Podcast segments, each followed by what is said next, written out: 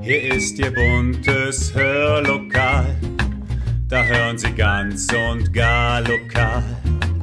Ihr Platz im schönen Hör, Hör, Hörlokal. Herzlich willkommen zum Podcast Hörlokal, Unterhaltung aus dem Nassauer Land. Heute ist wieder Daniela Klimaschka mit von der Partie, die ja quasi schon zum Inventar des Hörlokals gehört. Und sie hat heute eine ganz besondere Geschichte für Sie mitgebracht, nämlich ein paar Worte zur heiligen Barbara, deren Namenstag wir jetzt bereits am 4. Dezember feiern. Was es mit ihr eigentlich auf sich hat, das erfahren Sie jetzt. Viel Spaß!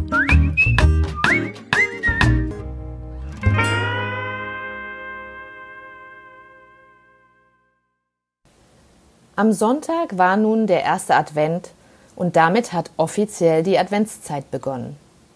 Heute haben die Kinder das erste Türchen ihres Kalenders aufgemacht und Weihnachten rückt jeden Tag etwas näher.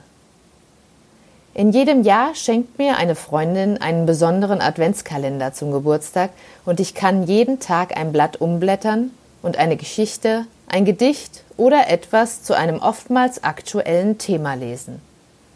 In diesem Jahr schmückt das Titelbild des DIN A4 großen Kalenders ein beeindruckendes Bergpanorama.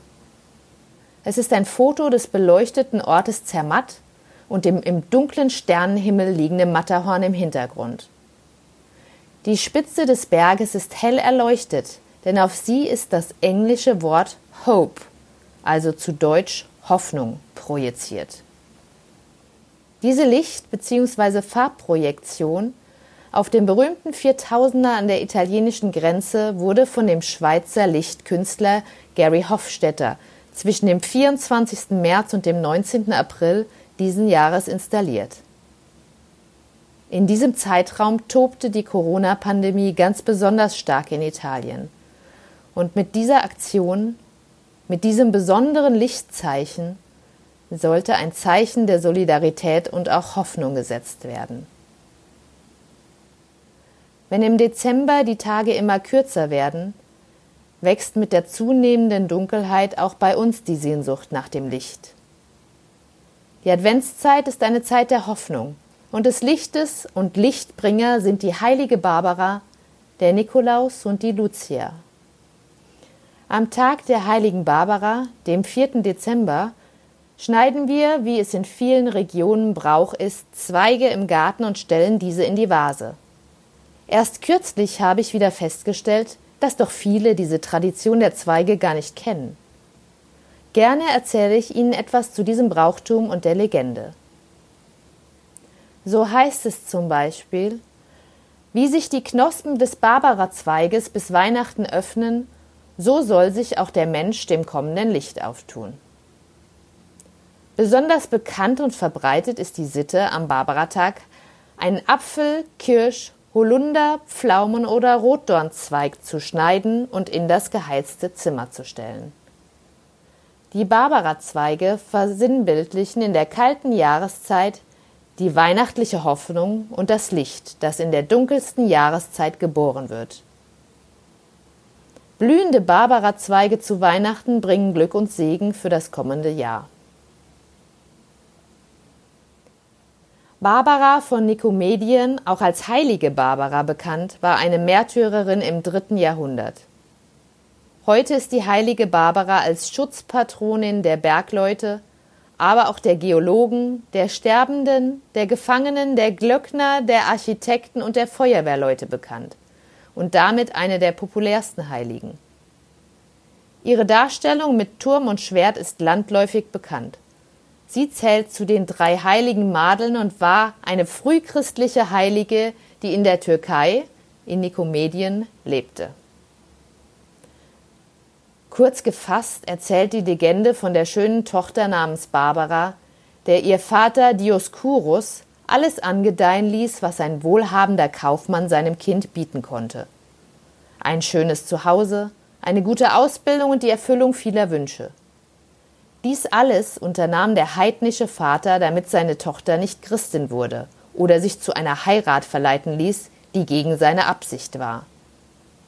So durfte das Mädchen in einem Turm ihre Wohnung einrichten. Sie wurde von guten Lehrern unterrichtet. Von einem Lehrer, einem Freund des bekannten Schriftstellers Origenes, erfuhr sie vom Christentum und ließ sich taufen. Um einen eigenen Betraum zu haben, der auch Treffpunkt für andere Christen sein sollte, erbat Barbara von ihrem Vater die Einrichtung eines Badezimmers. Auch diesen Wunsch erfüllte der Vater. Barbara ließ zu den beiden Badezimmerfenstern ein drittes fügen, als Lob des dreifaltigen Gottes. Als ein junger Mann die Hand seiner Tochter begehrte, war Dioskuros nicht abgeneigt, weil derjenige von gleichem Stand und Vermögen war. Barbara aber war wenig geneigt, und der Vater bedrängte sie nicht, weil er eine weite Reise unternehmen musste und auf Zeit setzte.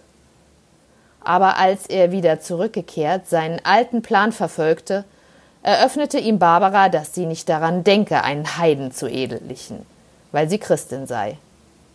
Ihr Vater reagierte jähzornig und unerbittlich. Vor die Wahl gestellt, den heidnischen Kandidaten zu heiraten oder grausam bestraft zu werden, floh sie vor ihrem Vater, der sie mit gezücktem Schwert verfolgte. Auf der Flucht öffneten sich Barbara die Felsen und bargen sie. Ein Hirt hatte dies beobachtet und verriet sie an ihren Vater, der sie nach Hause schleppte und schwer misshandelte. Als alle seine Torturen nichts halfen, brachte er Barbara vor den Landpfleger Martian, der sie nach Reichsrecht aburteilen, also wegen Hochverrats zum Tode bestimmen sollte. Als alle Schmeicheleien Martians nicht halfen, ließ er sie derart durchprügeln, dass Barbaras Haut nur noch aus rohem Fleisch bestand und niemand mehr glaubte, sie werde die Nacht im Verlies überstehen. Aber so erzählt die Legende, ein Engel des Herrn heilte in der Nacht alle ihre Wunden und versprach ihr Beistand bei allen noch zu erwartenden Qualen. Gott wollte Martian und Dioskurus durch sein Wunder bekehren. Martian aber schrieb die unerklärliche Heilung den Göttern zu. Barbara hielt ihm entgegen Nein, nein.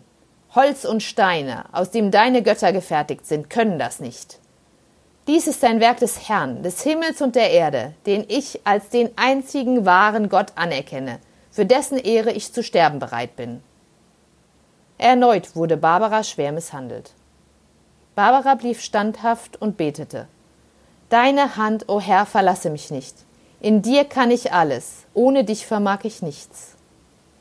Martian verurteilte Barbara zum Tode durch Enthauptung. Dioskuros, der alle Qualen seiner Tochter mit angesehen hatte, erbat vom Landpfleger die zweifelhafte Gnade, die Rolle des Scharfrichters übernehmen zu dürfen. Unter ständiger Geißlung trieb man die nackte Barbara auf einen Hügel, wo sie hingerichtet werden sollte. Ehe Barbara ihren Kopf ihrem Henker und Vater neigte, dankte sie öffentlich für die ihr verliehene Gnade, und aus den Wolken lud sie eine Stimme zur ewigen Belohnung ein. In späteren Zeiten fügen die Legenden ein, der Heiligen sei in diesem Moment versprochen worden, dass kein Mensch, der sie anrufe, ohne Sterbesakramente sterben werde. Ihr Vater schlug ihr den Kopf ab. Auf dem Nachhauseweg wurde der grausame Vater vom Blitz erschlagen. Dies alles soll an einem 4. Dezember geschehen sein. Als Barbara ins Gefängnis geführt wurde, blieb sie an einem winterlichen kahlen Zweig hängen, den sie mitnahm und ins Wasser stellte. Im Angesicht ihres bevorstehenden Todes soll Barbara Trost und Hoffnung in diesem Kirschzweig gefunden haben, der, obwohl er bereits wie tot schien, in ihrer Zelle zu blühen begann. Eine schwere Kost, diese Geschichte, definitiv, aber auch eine umso schönere daraus entstandene Tradition der Barbara-Zweige. Vielen herzlichen Dank, liebe Daniela Klimaschka, für diese Geschichte und dafür, dass du so engagiert bist beim Hörlokal. Wir hoffen, Sie hatten Freude beim Hören und haben etwas für sich mitnehmen können. Und wir freuen uns umso mehr, wenn wir uns am Freitag zum akustischen Adventsmarkt hören. Was sich darunter verbirgt und auf welche Klänge, Gerüche, Stimmen, Musik Sie sich freuen können, das hören Sie am Freitag von uns. Und bis dahin, machen Sie es gut.